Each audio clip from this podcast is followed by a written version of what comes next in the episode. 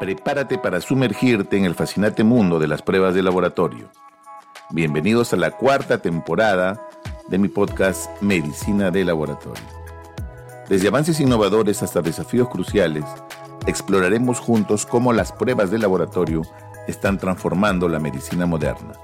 Conéctate, apréndete y únete a la conversación que está redefiniendo los sistemas de salud globales. Bienvenidos a Medicina de Laboratorio.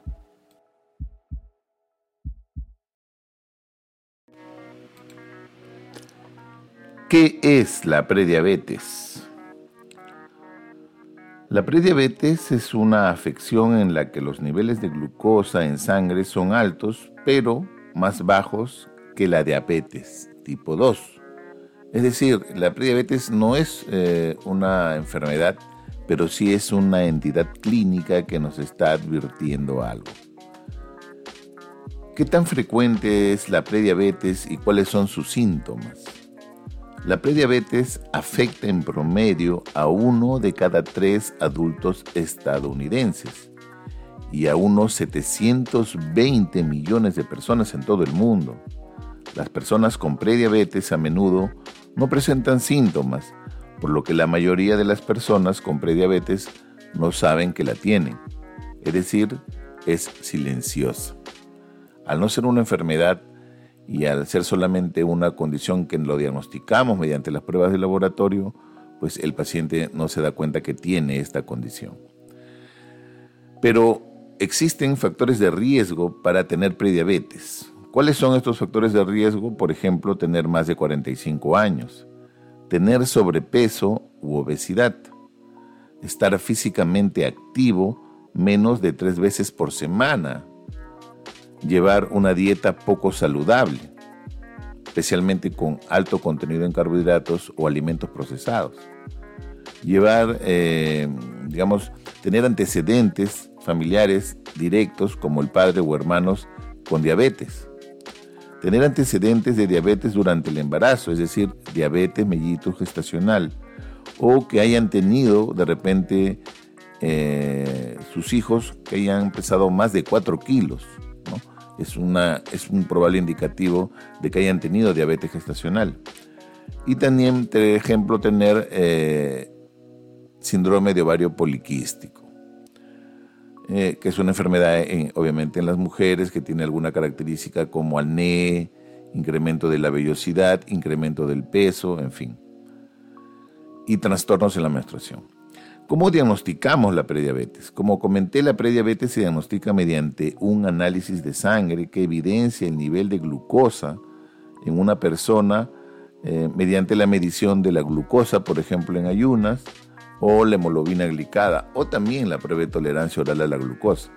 Por ejemplo, una glucosa en ayunas, en plasma, que esté entre 100 y 125 es prediabetes una hemoglobina glicada que le hagamos a un paciente que esté entre 5.7 y 6.4 es prediabetes. O de repente, pacientes que se someten a una prueba de tolerancia oral a la glucosa, de las dos horas obtenemos un valor entre 140 y 199 miligramos por decilitro. ¿Quién debería hacerse la prueba de detección de prediabetes? Según un grupo de trabajo de los Estados Unidos, el USA Preventive Service Task Force eh, recomienda que los adultos entre 35 a 70 años con sobrepeso u obesidad deben realizarse pruebas de prediabetes con un análisis de sangre cada tres años. Recordemos que la prediabetes está relacionada a otras enfermedades por lo tanto, un paciente prediabético tendría más riesgo de realizar, por ejemplo, un infarto, problemas en la visión, derrame cerebral, problemas en el riñón como nefropatía, daño en los nervios periféricos, insuficiencia cardíaca, porque se asumiría que la prediabetes es una entidad que silenciosamente va afectando los pequeños vasos sanguíneos, es decir, la microcirculación. ¿no?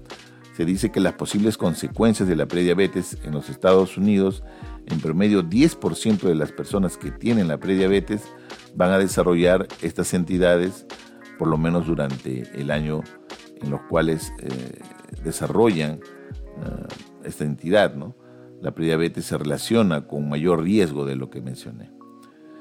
Ahora, ¿qué cambios de estilo de vida se recomiendan en los pacientes? La prediabetes puede mejorar en algunas personas que realizan cambios importantes a lo largo de su estilo de vida. Los cambios, por ejemplo, recomendados, son hacer mayor actividad física, por lo menos 30 minutos eh, de ejercicio cinco días a la semana, de tal manera que se vuelven más activos físicamente. Comer alimentos más saludables, verduras, frutas, cereales, integrales. Monitorear el tamaño de las porciones que consumen. Y lo más importante, tratar de buscar el apoyo para superar obstáculos psicológicos, sociales y motivacionales. Las personas con prediabetes pierden al menos entre 5 y el 7% de su peso corporal, reduciendo así las posibilidades de desarrollar diabetes, ¿no? O sea, un paciente prediabético que disminuye su peso, ¿no? por decirlo así, impacta en que disminuirá también las posibilidades de ser diabético.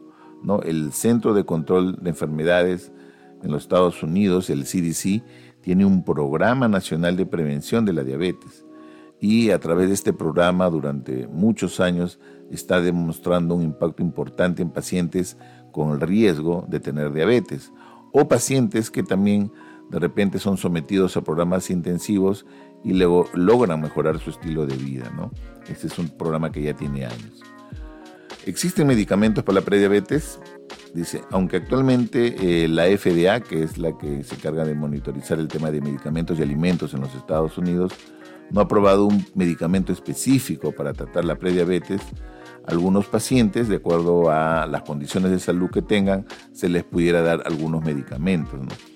Es importante señalar que los cambios de estilo de vida descritos antes parecen ser más efectivos para revertir en sí la propia prediabetes y prevenir la, la progresión a la diabetes más que los mismos medicamentos. Muy bien, entonces hay que tener precaución si estamos presentando nuestra entidad. Si ustedes tienen probablemente alguno de esos factores de riesgo, acuda a su servicio de salud, sea evaluado por un médico, hágase una prueba de laboratorio y vea en qué valor está su glucosa para ver si de repente tiene o no tiene esta prediabetes. Eh, este artículo ha sido en realidad también traducido, es una publicación que sacó Hama New World en el primero de diciembre de 2023. ¿ya? una traducción que yo he podido realizar para todos ustedes. Bueno, muchas gracias, espero que les haya gustado este eh, episodio y nos vemos hasta otro nuevo episodio. Un abrazo. Así concluye otro episodio de Medicina de Laboratorio. Gracias por sintonizar y explorar con nosotros el impacto de las pruebas de laboratorio en la salud global. Nos vemos hasta un nuevo episodio. No olviden suscribirse, compartir y seguir descubriendo el poder que existe en cada prueba de laboratorio clínico. Gracias por escucharme en esta cuarta temporada. Nos vemos.